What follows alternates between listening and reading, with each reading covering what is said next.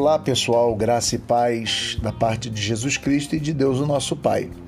Hoje estamos de volta aqui, meu nome é Jairo, para falar sobre missão integral. Na verdade, continuar falando. E hoje, dois conceitos que eu quero que nós possamos entender é comunidade e missão.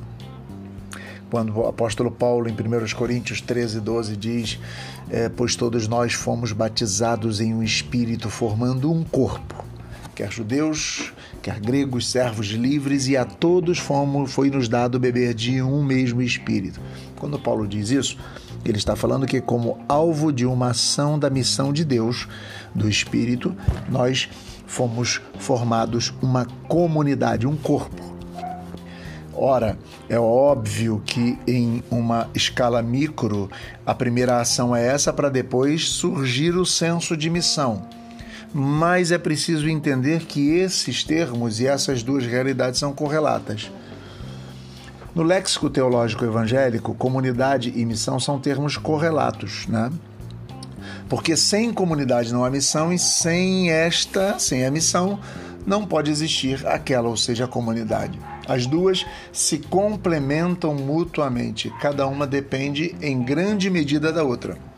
Como eu disse, numa escala micro, primeiro eu sou atingido pela comunidade e, na verdade, atingido pela ação do Espírito para entrar na comunidade. E depois eu tenho um senso de missão. Mas é claro que nos dias de hoje, né, na era do, nesta era do individualismo e tal, nós é, precisamos recuperar essa perspectiva missiológica comunitária com frequência, a missão, como nós estamos dizendo aqui nesse espaço, é vista como uma questão de iniciativa individual, em que participam alguns poucos né, entusiastas que se sentem chamados por Deus para cruzar fronteiras geralmente geográficas e para compartilhar o Evangelho. Então fica estabelecido aquela missão de salvar almas, formar igrejas, como se fosse a resultada da soma de indivíduos essa perspectiva tem vários problemas, né? E essa posição precisa ser reavaliada. O primeiro, em primeiro lugar, quando a gente percebe é, esta questão, é, digamos, dessa visão que se tem acerca da missão de poucas pessoas, individuais, entusiastas, chamados e que estabelecem, que salvam almas, é, em primeiro lugar, a gente precisa entender que ela não leva em conta a dimensão comunitária da vida humana ela, ela coloca como subjacente, como, como subjulgada a outras realidades. Quando a Bíblia diz em Gênesis 1, 27 que Deus criou macho e fêmea, os criou a sua imagem e semelhança, a ideia de imagem e semelhança de Deus só existe a partir da ideia de homem e mulher, não do Adão, mas de Adão e Eva, digamos assim na descrição de Gênesis. A dimensão comunitária é levada em consideração. É preciso já lembrar que Elohim na descrição do Gênesis 1, no princípio criou Deus, Deus ali Elohim, traduz a ideia de uma unidade composta, pois Elohim está no plural. Então é preciso entender que Deus é comunidade, que ele coexiste eternamente em Pai, Filho e Espírito Santo, que é aquilo que nós conhecemos como Trindade. Essa dimensão, que é uma dimensão comunitária da vida humana, precisa ser resgatada na missão. Quem é a, quem cumpre a missão? A comunidade o corpo, a igreja, pessoa em comunidade. A segunda questão que essa visão muito muito complicada de missão é, a segunda, em segundo lugar, a gente precisa avaliar que a obra de Deus em Cristo Jesus inclui a restauração de toda a relação da pessoa.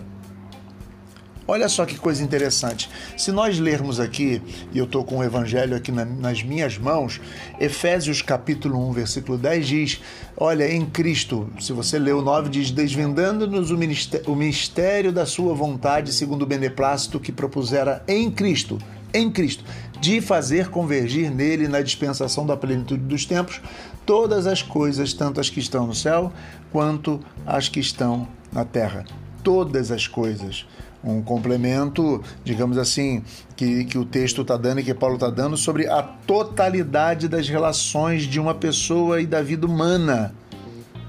É preciso entender que quando nós é, olhamos para Jesus, ele não quer restaurar uma alma ou não quer só dar alimento a um corpo, ele quer restaurar a pessoa e todas as relações que se estabelecem a partir dessa humanidade. Tá? É preciso que, como resultado da ação de Deus e como resultado da missão do corpo, nós possamos trabalhar para restaurar e para resgatar tudo, porque esta é a vontade de Deus. Em terceiro lugar, no próprio centro do propósito da redenção de Deus está a criação de uma nova humanidade, na qual desaparecem as barreiras de gênero, raça e classe social. Talvez de forma simples a gente possa ler aqui Efésios 2,14, que diz assim: Porque Ele é a nossa paz, a qual é, o qual de ambos fez um, e tendo derribado a parede de separação que estava no meio a inimizade. Se eu unir isso a Gálatas 3, que é um texto é, base para o que a gente pode pensar, Gálatas 3, versículo 29, diz assim é, Gálatas 3, versículo 28, diz assim: Dessarte, não pode haver judeu, nem grego, nem escravo, nem liberto, nem homem, nem mulher, porque todos vós sois um em Cristo Jesus. Existe essa ideia exatamente, digamos, de, do vencimento de uma barreira, da superação através da missão de Deus e da missão da igreja de algumas barreiras que são barreiras que ainda existem na nossa sociedade hoje. Vamos nos lembrar sempre que Deus nos fez, nos resgatou em Cristo para as boas obras, como já falamos no áudio anterior. Então, é, é preciso, como diz em Tito 2,14, ser um povo zeloso e de boas obras. Quais são as boas obras? O resgate desta nova criação, na verdade, o resgate de uma criação perdida, né? de uma imagem de Deus perdida para que possamos superar todas essas barreiras. Então é preciso levar o pão, é preciso levar a palavra, é preciso resgatar uma consciência, é preciso resgatar todas as relações e a superação das barreiras, sejam de gênero, sejam raciais, sejam, enfim, qualquer barreira é alvo da missão de Deus. Porque o propósito redentor de Deus é abrangente se estende a uma nova criação, como vimos. Novos céus e nova terra nos quais habita a justiça, diz em 2 Pedro 3,13. Olha só, essas coisas são extremamente importantes.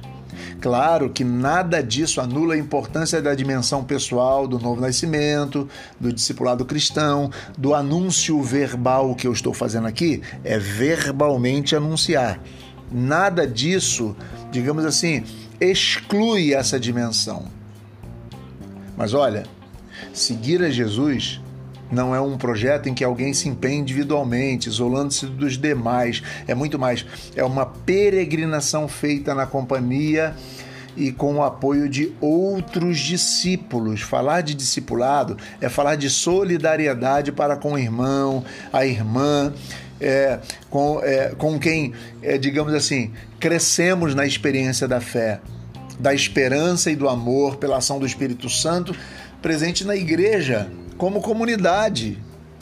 É preciso compreender que a totalidade da missão compreende estas verdades e estas relações. Olha, precisamos fazer um esforço tremendo para que possamos entender isso o conceito de comunidade e missão que estão intrinsecamente ligados. Por outro lado, o chamado do Senhor não é para a realização pessoal. É preciso enfatizar isso. A felicidade individual ou a mera satisfação de necessidades religiosas. O chamado é para nos unirmos a Ele no cumprimento do propósito de Deus para a vida humana e para a história da criação. Esses textos todos e tudo que nós fizemos agora, ou falamos até agora, é corroboram e reiteram o que eu estou dizendo. A missão cristã não é uma questão de iniciativa pessoal, mas uma expressão da vida que nasce fortemente na comunidade do Espírito, de acordo com tudo que lemos e tudo que falamos. É, é, digamos assim, é preciso resgatar isso e entender a importância disso. Deixo aqui para vocês, para terminar nossa palavra, já que o áudio está ficando muito grande, deixo aqui para vocês uma palavra de João 13:35, quando Jesus diz: "Nisto conhecerão todos que sois meus discípulos, se tiverdes amor uns para com os outros". O reconhecimento de todos de que seguimos a Jesus e somos uma comunidade cristã é o amor ao próximo, o amor de uns para com os outros. Então, resgatemos essa sensação, essa convicção e essa ação de que comunidade e missão andam juntos, de que precisamos sim ultrapassar barreiras, sejam elas barreiras geográficas, mas sempre levando conosco um conceito e uma fé. A comunidade cumpre a missão e a missão funda a comunidade. Que Deus abençoe a todos, graça e paz, fiquem com Deus.